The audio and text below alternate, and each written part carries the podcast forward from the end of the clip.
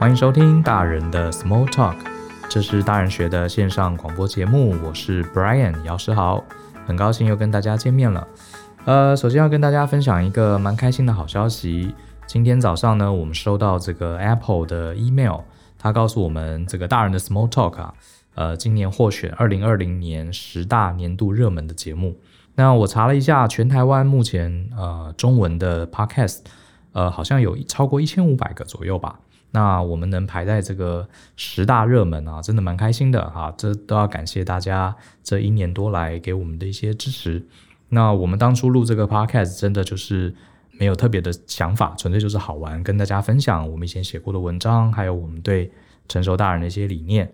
那做好玩就做着做着，哎，越来越多朋友支持我们，给我们非常多的回馈。呃，所以让我们一直走到今天。那既然呢，这个大家喜欢的话，我们就会持续努力做下去。好，也请大家帮我们多推荐一下，推荐给你身边的好朋友。那刚刚讲到评论，我们刚好今天我们的制作人也跟我们说，呃，B 他说这个总共有三千个评论达成。哈，我们在 Apple Podcast 上也满了三千。那大部分都是给我们五星好评，也有一些人在留言哈，给我们一些鼓励跟建议，都非常感谢大家。然后呢，我们的 Podcast 可能有些朋友不知道。就是我们在 YouTube 的平台上也有一个频道，哈，不过它是没有影像的哈，呃，基本上就是放一个我们的 logo 而已，然后也是主要是音频。那如果这个你比较习惯用 YouTube，你也可以在 YouTube 上听我们的 Podcast 节目。好，那今天呢，呃，我们来聊个比较轻松的话题好了。前面几集呢聊的都比较这个个人成长啊，比较多聊聊管理啊什么的。今天我纯粹啊就来聊一个。一段很有趣的经历哈，这个大家不知道有没有坐过这个私人游艇哈？我们通常讲到这个私人游艇啊，都觉得哇非常高级哈，这个在游艇上烛光晚餐，然后好像都是非常非常有钱富豪的呃可以参加的活动。其实我运气还不错哈，我前几年在纽约工作的时候啊，刚好有两次机会啊，都上了私人游艇。那第一次是在那个 East River 哈，如果你对纽约熟的话，纽约最热闹的地方是 Manhattan 嘛，它。呃，两边一个是 Hudson River，一个是 East River。那我那时候在公司顾问公司上班啊，那因为我们公司顾问公司有一个很重要的业务是这个水资源处理，所以我们每公司每年都会花很多钱赞助这个当地的一些环保团体。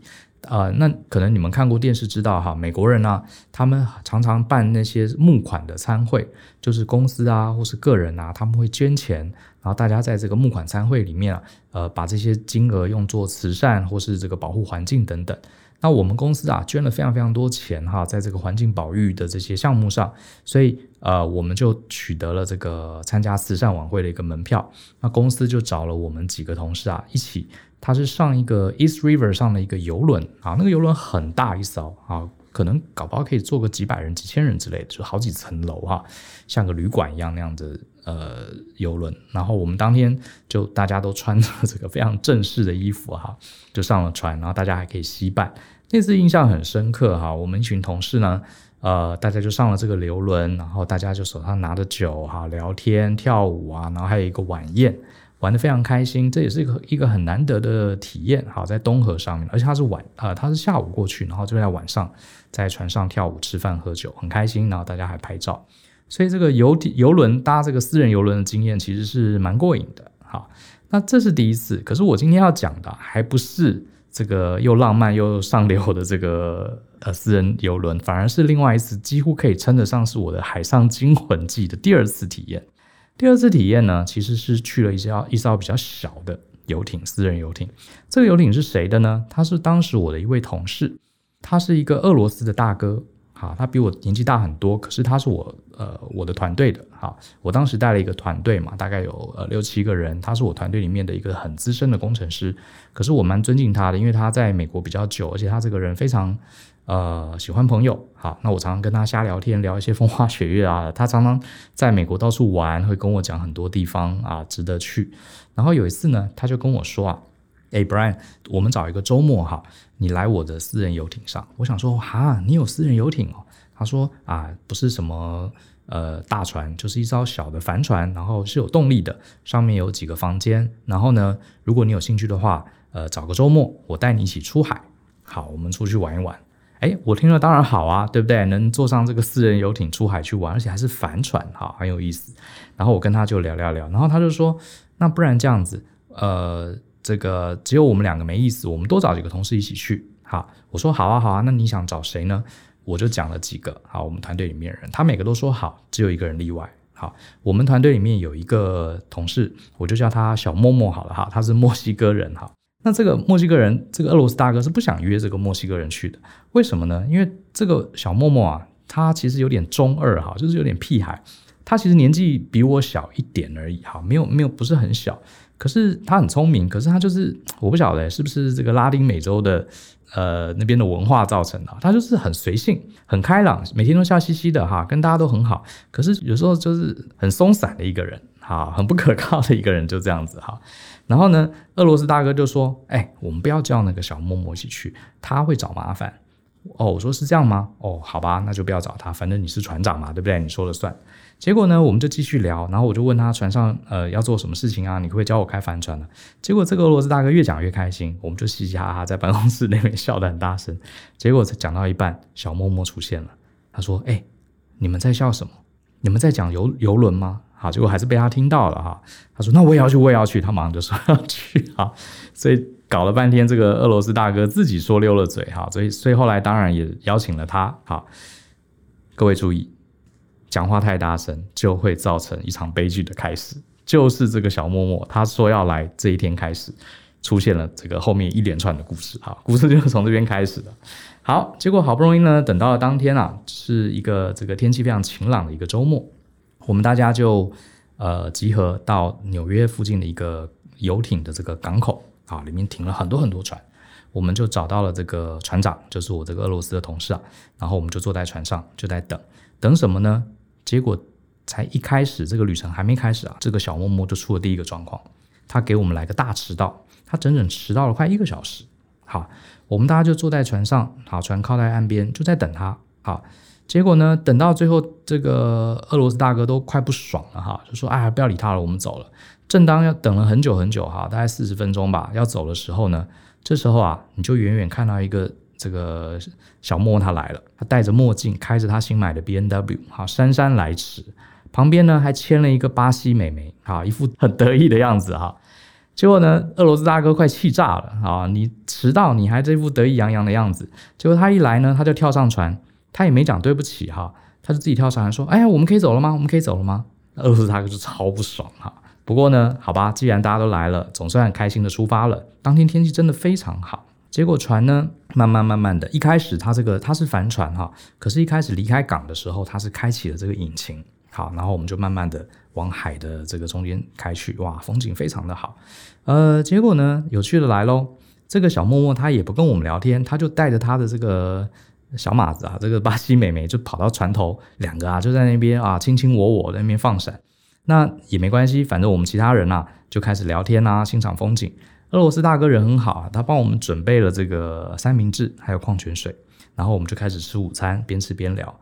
结果这个小默默看看到他就跑来，他就说：“这个本来你应该好好感谢人家，对不对？人家请我们上他的船去玩，还帮我们准备这个三明治，多好。”结果这个小默默就很中二啊，他一看到就说：“诶。”怎么没有啤酒？怎么没有啤酒？哎呀，这个在游艇上当然要有啤酒啊！太可惜了！哎呀哎呀，他就在那边 complain 没有啤酒，真的很很白痴。然后呢，我们大家就反正就一边聊天啊，一边欣赏风景啊，吃着三明治啊，哈。然后这个大家知道嘛？我对这个驾驶各式各样的交通工具我是很有兴趣的哈。我当然就请这个俄罗斯船长教我怎么开帆船。他这个帆船其实很有意思哈。呃，船它本身船没有到非常大，可是上面也是有卧房、有有洗手间、有一个小客厅，啊，有一个小厨房，所以其实是一家四个人，大概可以四五个人可以住在上面的，好像还蛮舒服的这样的一艘船。然后它平常主要是用这个帆船当动力，所以它上面有几片帆哈，然后呃有一些操作的技巧。好，他他有教我们怎么去扬帆啦，怎么控制这个帆，怎么去吃风啊。可是呢，他这艘船你不用帆船的动力也可以，它本身在船尾也附了一个引擎，你也可以直接让它带着引擎跑。只是说呢，引擎的话就是比较耗油嘛，因为船的用的这个油也是特殊的哈，跟一般汽油不太一样，好像价格也蛮贵的。所以等我们离开了港口之后，都是靠这个风帆。哈，风的力量让船前进，其实蛮好玩的哈。他就大概教我一下怎么控制帆船。我觉得帆船就是这样，它其实原理不难哈，可是你要很精准的掌握它行进的方向，要去感受这个风，其实还蛮有技巧的哈，很好玩。所以他就教我怎么开帆船哈。那这个半个小时啊，哈，大家吃三明治啦，聊天啦，开帆船，可以说是这整天啊最完美的三半个小时哈，三十分钟。可是三十分钟过后啊，开始哈，这个风雨欲来了。什么事呢？天气是很好哈，不是真的这个下大雨，而是啊。突然间，这个小默默脸整个变了。他吃了三明治以后啊，开始不舒服，整个脸啊惨白的不得了。他开始大晕船。我们他刚刚前三十分钟啊，还得意洋洋的啊，牵了他的这个巴西女朋友哈，一副很臭屁的样子。原来他超级没办法坐船的哈，他才才三十分钟，整个脸大惨白，很惨，很不舒服。最后呢，终于忍不住了，他就跑去这个船上的厕所啊，去里面狂吐。哦，他在里面这 很惨啊。在里面很久很久没有出来，然后呢，我就在想，他一个人跑进去吐，然后这个很久都没有出来，我们应该去看看他。结果他带来的这个女朋友啊，根本就不理他。这个 这想想这现在想想真的蛮好笑。他女朋友啊，看到他这个小默默进去吐啊，他完全不理他哦，他就坐在床边啊，跟我们聊天。而且非常搞笑的是啊，我发现这个巴西妹好像对这个亚洲男生非常有兴趣，他就一直撩我跟我另外一个台湾朋友。这很明显，他就问我们说：“哎，台湾哪里会玩啊？哪里好玩啊？你们都吃些什么啊？啊，然后这个可不可以换个电，交换一下手机啊？什么手机号码之类的？反正就非常非常明显。好，这个我以后我以后再讲。其实我在美国发现，这个拉丁美洲的女生其实对亚洲男生是呃还还蛮有兴趣跟好感的哈。总之，我就整个傻眼。你男朋友在里面吐吐到不像话，结果你在那边哈，在那边撩我们哈，真的很很有趣。”然后呢，这个聊着聊着，反正总之啊，这个小默默就一个人在里面很惨啊，一直吐，一直吐，一直吐。结果呃，终于啊，过了好久好久，他才从这个厕所里面走出来。哇，真的脸真的很难看了，脸色整个惨白，快看起来快要死一样。就他出来之后，我们问他说：“哎，你还好吗？”他只讲了一句话：“Sorry, it's all a mess there。”就是抱歉。我把里面搞得一塌糊涂，想也知道嘛，你在里面吐了快十五分钟都没有出来。这时候，我们大家不约而同把头转过去看这个俄罗斯船长、俄罗斯大哥脸，他整个脸青一阵白一阵，他已经快要崩溃了。你这家伙本来就没有要邀请你来，你来好又大迟到，然后呢，这个也没有事先讲你要带女朋友，然后呢还问有没有啤酒，然后才三十 分钟你又去晕船，完全帮帮倒忙哈。这时候，俄罗斯大哥就面带微笑，我看他已经快崩溃了哈，就跟我说：“Brian，我刚刚教过你怎么开船，不如这样，你来掌舵，我必须要去清理一下。”结果我我就吓到了，我想说我的开船时速才三十分钟，诶，你怎么现在叫我当船长？我就说：“哎，不行啊，我还我还不太会开。”他说：“没事没事，来，你就长着这个舵哈。”你就看这个深度计，你开到你开去哪里都没关系，哈，反正这个船也不会开太远，我们就都看得到岸都可以，你就你就控制它开往哪里都没关系，哈。第一个就是不要靠别的船太近，啊，不要去撞到人家。第二个，你看一下仪表上有一个叫做深度指示计，这个深度计是什么？它就是去测量你的船底跟海底，哈，中间的净空有多少。他说这个数字啊，不能低于六尺。如果是六尺以下，六尺大概差不多一百八十公分吧。也就是说，你的船底啊，如果离这个海底太近了，那会怎么样？会搁浅嘛，对不对？所以他说，你尽量往深一点的地方开，让这个深度计啊保持在六尺以上。那我看了一下呢，船底呃是数值大概是三十四十尺，好，三十到四十尺，表示船底离这个海底其实距离是很远的。他说，你就看这个深度计不要低于六尺就没有问题了。我说好吧，那你赶快清醒，赶快回来。他说我很快就好。结果呢，我就变成船长，我就开始掌舵哈。船长就跑去 清理厕所。结果开开开，哎，一开始一开始还好哦。那我因为我也有点紧张嘛，我从来我才第一次上这个上帆船，结果我就在那边掌舵，哎，开什么玩笑？我就开始掌舵，然后我就一直盯着那个深度计看。那呃，我倒是不担心撞到别的船，因为那个海面其实非常非常空旷。好，虽然有一些船，可是其实距离都蛮远的，不太会撞到。可是我就很紧盯着这个深度计，那我心里就想嘛，离岸越远，通常海越深嘛，所以我就呃朝向海岸的相反的方向，尽量往深的地方开，好，免得说船会搁浅。一开始啊没有问题，好，开了十分钟都非常好，这个深度计都维持到三十四十尺，哈，然后呃船也很顺利，哈，开着开着也都没事。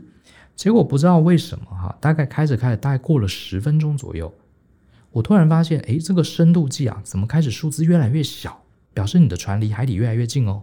一开始是三十尺，哎，二十五尺，二十尺，然后呢，我就发现不太对，怎么越来越浅？可是我明明是往海中间在开啊，这很诡异吧？对不对？海中间应该是比较深啊，为什么我离岸越远，反而我的船底，呃，这个距离海底越近呢？我就开始叫这个船长来，船长这时候还在洗手间里面，在那边奋战。然后我就说：“哎，那个他叫 Joseph 啊，Joseph 赶快过来，这个深度计越来越低。”结果他说：“现在几尺？”我说：“现在只剩十五尺了啊。”他说：“十五尺没事，你再调整一下方向啊。这个十尺以下的时候你再叫我。”他就继续去清理。然后过了一会儿，真的十尺以下了。我说：“不行不行，我不管怎么调整方向哈，这个深度计还是越来越低。”他说：“现在是十尺吗？”我说：“他说你等下六尺再来叫我。”我说：“哎，你要不要来看一下？我真的有点不知道怎么控制。”他说：“没事没事，你可以的，不会怎么样。”结果呢，继续开，就真的没几分钟啊，这个很诡异哈。开船呢要懂这个海海象是很重要的。呃，其实当天是风平浪静，可是我们并不看不到海底底下的这个崎岖啊地形是看不到的。后来我就跟他说：“Joseph 不行了，你真的要来掌舵，因为我。”不管怎么开，这个海底啊越来越浅了，怎么会这样子？最后啊，他说你现在几尺？我说现在只剩八尺了。然后我这个 Joseph 啊，这个船长发现不对，他就跑来，他就开始掌舵。结果后来发现呢、他掌舵也一样，也没办法。我猜可能海底下面有一些那个浅滩呐，他可能快要卡住了。所以这时候 JOSE 就他开始紧张了，他开始这个呃调整这个帆的方向，不断的改变方向。结果没多久，咔的一声，船卡住不动。哇，我们在海中间呢，离岸非常非常的远，就是你看到这个岸上啊的房子都很小很小，而且根本看不到人的这么远的海海边哈，可是居然还是卡在海中间，所以表示它海下面其实有一些比较浅的地方哈，就卡住了，船就动不了了。然后我当时我们所有船上人其实都吓死了，你怎么会船卡在海中间动不了呢？这时候那个我们就开始没办法了，就把这个船的引擎啊打开。想说船的引擎力量很大嘛，应该可以把船带出来。结果引擎一开啊，开到全速啊，发现船还是不动。哇，真的卡得很死，好，卡得很死。这时候怎么办呢？好，我心里想说，怎么会发生这样的事？哈，真的很扯。可是各位，故事才刚开始，后面扯的还在后面哈。这个船长就想了一想，好，引擎开也没用，他就把引擎关掉。结果你知道这个俄罗斯大哥他做什么事情吗？他把他衣服脱光，只剩一条内裤。他突然把衣服脱光，我也不知道他干嘛。然后脱完之后啊，他就跳到海里面去了。我心想：妈呀，这在海中间呢，你就这样跳到海里面，而且螺旋桨还在转呢。然后我就吓到了，我就问他说：“你跳下去干嘛？”他说：“车子抛锚就用推的啊，船抛锚也是用推的。”我心里整个傻眼，我说：“你有没有搞错？船卡在这个海上可以用推的吗？” 结果他真的就下去推船呢。结果呢？当然，你觉得推得动吗？当然没用啊！他就挥挥手跟船上所有人讲，我们当时有好几个同事都在船上嘛。他就说：“哎，那个男生全部下来帮忙推。”我心里其实是傻眼的，我从来不知道船卡在海海中间是可以下来推船的，所以我就犹豫了一下。因为老实说，我的游泳技术并不是很好，而且又在海中间，我从来没有在。我想说，这个海是不是很深啊？我从来没有在这么深的地方游过泳，所以我其实犹豫一下，我就没有敢下来。其实当天船上几个男生都有点吓到了哈，虽然会游泳，可是，在海中间，然后跳到船底下，而且重点是我我怕的还不是水深哈，我怕的是这个船后面的这个螺旋桨它不是在转吗？你跳下去，万一被这个螺旋桨打到，不是被搅成肉泥吗？我觉得好危险哦，所以当时现在讲起来觉得很搞笑，当时其实是真的很恐怖，所以他叫我下来推船，我是犹豫了，我没有跳下来，结果呢，我才刚犹豫啊。就听到“扑通”一声，有一个人跳下去了，有一个男生跳下去了。我心里还正想说：“哇，这个男生好猛哦！”二话不说就跳下去帮忙。结果你知道是谁跳下去吗？就是刚刚那个晕船的小默默。他把衣服一脱，竟然跳下去了。那我心里想说：“哎，你这么厉害，居然下去帮忙推船，你还真勇敢。”结果我才刚有这个念头啊，他就开始在叫救命了。为什么？因为他跳下去，这个 Joseph 啊，就是这个俄罗斯船长，他跳到海里面的时候，其实你可以看得出来，他头是露在水上面的。想想也是嘛，既然船是搁浅低于六尺，表示船底啊距离海海底大概只有一百多公分而已。所以其实啊，虽然在海的中间，可是底下是浅滩。所以这个俄罗斯大哥他个子高嘛，他大概一米八几，他跳下去是可以站在海底的。所以这个小默默啊，他就想说他也下来帮忙，他就跳下去。可是这个小默默的身高大概刚好一百六十出头啊，他大他个子很很小一个，一百六十出头。他一跳到水里，发现脚踩不到地啊，他就开始叫救命，他就开始慌张哈、手在那边乱挥 乱挥。结果呢，这个船长在在推船，没有没有注意到他。结果我看到这个小默默跳到水里面开始挣扎，搞了半天，他第一个他个子矮踩不到地，第二个他根本不会游泳啊，所以我搞不懂为什么他要第一个跳下去。好。后来没办法了，我只好赶快跳下去救他。我就赶快跳下去，我比他高一点嘛，我就踩住啊，然后就把他大家合力啊。后来几个男生也都跳下来，就为了救这个小默默。我真的是被他打败了，搞不清楚状况，就大家就把他连推带抱哈，把他推回船上。后来呢，我想说好吧，既然我我也都跳下海了，那就大家帮忙推船吧。那就推这个船啊，真的很难推得动。好，很难推动。我们几个男生下来推，因为他是被底下的沙子卡住。不过幸好跳下船之后，就发现好像没有想象中那么危险。因为这个船其实既然是卡在浅滩嘛，所以第一个我们其实都踩得到底的。好，踩得到底的。那而且这个螺旋桨呢，其实好像并没有想象中那么可怕。它在船的后面，那我们是站在船的侧边。好，那大家就开始推船啦。好像船有一点点动，也不是很确定。总之效果也不是很好哈。结果呢？这时候各位还记得吗？这个船的引擎啊，它是还在转的，好，在帮助我们带动这个船。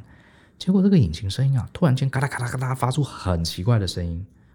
结果我们大家就傻眼了，想说这个船是不是要坏掉？怎么发出那么奇怪的声音？一听就是有什么东西卡住的声音哈。结果赫然才发现，你知道是什么事情吗？刚刚你记不记得那个小默默，他跳到海里面，然后开始挣扎。因为他乱挣扎，他手啊就顺手抓了那个船上的缆绳，帆船有很多缆绳嘛，他就乱抓一通，抓到海海上面的那个船上的缆绳啊，这个缆绳被他抓到海里，刚好被那个螺旋桨绞进去。我的妈呀，真的是一波未平一波又起啊！他真的是有够找麻烦，这个一根缆绳就卷到这个海那个螺旋桨里面。我当下真的傻眼，我不敢相信，我出来坐这个私人游艇，本来应该是愉快的一天，就遇到这样的鸟事。结果赶快啊，这个俄罗斯大哥就叫船上的那个，其实后来是那个巴西的女生在控制这个船的引擎，他就跟他说：“你赶快把引擎关掉。”好，引擎关掉了，螺旋桨就停了。然后呢，俄罗斯大哥就潜水潜到下面去清理那个缆绳。结果没多久，真的把这个缆绳拿出来，哇，这个被螺旋桨打得支离破碎的缆绳，啊，被他拿起来，好，终于又解决掉一个危机，好，又解决掉一个危机。这时候呢，船长就说：“来来来，接下来啊是涨潮的时间，他们这个开船的人都会记录当天的潮汐，哈，所以那时候是他说时间差不多了，哈，现在开始涨潮，各位男生再努力一点。”我们船上几个人啊，通通都下水，这样船会比较轻一点。大家来一起帮忙推船，好，而且接下来涨潮了，我们再推一下，船是真的可以离开这个沙洲的。好，我们就下来推推推推推，结果推着推着呢，哎，好像好像有一点船有点动了哈，你感觉这个水好像也多了一点哈。这时候呢，这个船长啊就跟船上唯一一个还没有跳下海，就是那个巴西美眉，就说。哎，那个美眉你，你开始启动这个引擎，好，给我们一点动力。结果呢，这个巴西美眉就说：“好，各位，如果你有看过这个船上的引擎啊，它其实启动是透过一个钥匙，啊，钥匙插上去啊，转这个引擎就启动，其实跟以前发动车子是一样的概念。结果正要启动引擎的时候，就啪的一声，什么声音呢？这个巴西美眉她去转这个钥匙的时候啊，不知道是不是因为太紧张还是怎么样。”他居然把这个钥匙给扭断了，而且这个钥匙啊，前面是整个扭断哦，表示前面有一节还塞在这个锁孔里面。引擎启动了吗？引擎根本还没启动就扭断了。啊！当下我真的有一个感觉，天哪，今天到底要怎么样才能过完这一天？结果呢，引擎就发不动了，而且那个钥匙被卡得死死的。结果船长上了船，拿了工具，想要把这个钥匙抠出来，弄不出来。天已经快要开始暗下来了，我们已经搞了一整天了。最后大家在海里面拼命推船，也真的没办法。最后我们只好放弃了，全部人就上岸。结果远远的、看到那个 Coast Guard，就是那个海岸巡防队过来，在附近巡逻嘛。然后我们就对他招手，海岸巡防队就过来，我们就跟他讲，我们搁浅了，麻烦把我们拉回去。就后来呢，海岸巡防队丢了一个缆绳，就绑在我们船头啊，就用拖的。然后那海岸巡防队的船比较大，就把我们从沙洲里面整个拉出来。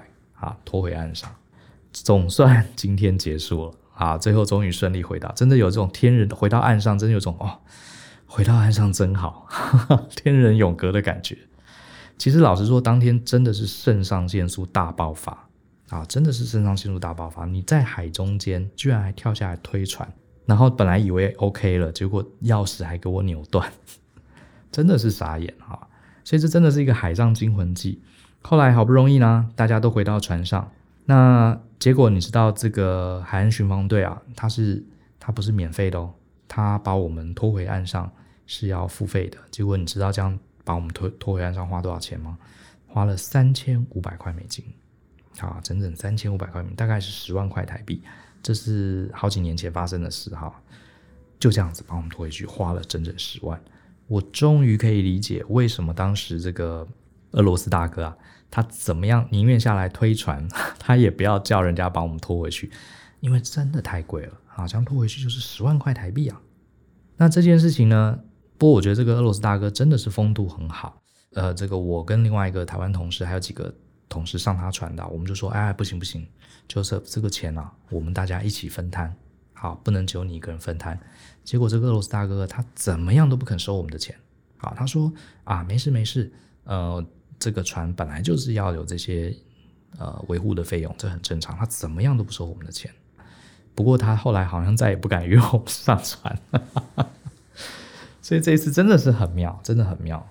那你说这一次这整个搞笑的从头到尾都是这个墨西哥同事搞出来的，所以我们其实当时结束啊，我们其实也没有生气啦，就是回到船上就觉得这今天真的是太难忘了。你真的要讲某种程度，多年后啊，我今天能在这边。讲这个故事啊，跟大家分享，其实也都要感谢小默默，这样讲对吗？都是他的中二啊，惹出那么多麻烦，害我有这个难忘的一天，真的是很难忘。那回到船上呢，我们当然也舍不得骂他，因为为什么？因为后来啊，他这个礼拜一上班的时候啊，他脸就很臭，我就问他说：“你怎么了？”因为他也算是我的部属嘛，我就问他一下，他说啊，他那个巴西妹妹隔天就跟他分手。我的妈呀，就这样分手了啊！所以这整件事情啊，就是也算是呃有一个有一个 ending 了啊，有个 ending，反正他都被分了嘛，对不对？我们也不舍不得骂他了，算了。好，讲到这边啊，我不知道大家听完我这段惊魂记啊，有什么感觉啊？会不会跟我一样觉得非常荒谬啊？很扯啊，真的永生难忘。呃，其实当时发生这个事在当下，其实真的是很很慌张的，很害怕的哈。这个几个人在这个海中间被困住了啊，而且这个后来船还失去了动力哈。其实当时真的脑中有很多可怕的想法，想说我们会不会跟这个电影一样被漂流到荒岛，或者什么海浪一来啊，把我们通通打下去之类的哈。那当然最后很平安的结束了。那现在也呃还是我还是把这段故事啊，这段回忆当成是一个非常美好的记忆哈。不过这也让我想到，我们人生中啊，其实有些时候。呃，你看，我们有时候说出国去玩啊，跟朋友出去呃喝酒啊，嘻嘻哈哈，很开心啊。可是像这样的感觉，很舒服的、很愉悦的这种感觉，其实有些时候啊，没多久就忘记了。反而是这种啊，你在人生中碰到这种极度惊恐、极度慌张、极度挑战，好，甚至当下。非常非常觉得这一天到底要怎么样过才能过完啊？那种痛苦感，最后你顺利过关了，反而你会特别的记忆犹新，而且会当成一个笑话来讲，会当成一个人生中怎么说呢？好像得到一个成就徽章一样啊！所以也是鼓励大家啦，其实也是鼓励我自己啦。哈。呃，人生中有时候碰到一些狗屁倒灶的事情啊，对啦，我们都知道当下没有人主动愿意碰到这样的惨事，可是呢，苦中作乐啊，也是一种心态嘛。反正我们就想，也许过个多，事隔多年，我们今天努力啊，度过难难关，说不定事隔多年，我们会这个跟朋友啊，把酒话家常一样，回顾这段啊有趣的经历，其实也还蛮不错的哈。好，啊希望大家喜欢今天的故事。那节目最后呢，我也跟大家分享一下，呃，大人的大人学哈，大人的 Small Talk，我们成立一个新的 IG 账号，Instagram 的账号。那这个 IG 账号的 ID 是 at da 点 ren 点 cademy，就是 Darren Academy，好，Darren Academy。那这是大人学的英文名称。那大家欢迎大家有用 IG 的人，有用 Instagram 的人可以上去呃搜寻我们。我们才刚开始经营。那目前我们的规划呃是希望把 Podcast 一些比较有趣、比较经典或是一些延伸性的内容。我们会在 Podcast，呃呃，对不起，会在 IG 上啊跟大家分享。那另外大家知道，我们大人学有开很多很多很精彩的课程，有职场，有人际沟通，有两性关系，当然也有经营管理。我们也会把一些课程的一些精华，或者是我们过去我跟就写过一些文章的经典内容，我们会用图像的方式啊，呃，分享在 IG 的现实动态。那也欢迎喜欢我们的朋友，呃，有用 IG 的也可以继续 follow 我们，好不好？你对 IG 的内容有什么？呃，建议或者有什么期待，也都可以欢迎留言告诉我们。好，那我们节目呢，今天这集就到这边结束。呃，谢谢你多年来一直给我们的支持，让我们可以冲到二零二零年的十大热门节目。那也希望呢，请各位伙伴、各位听众继续把这个节目分享给你身边的人，好不好？请大家继续跟我们一起相信、思考、勇于改变。我们就下次见喽，拜拜。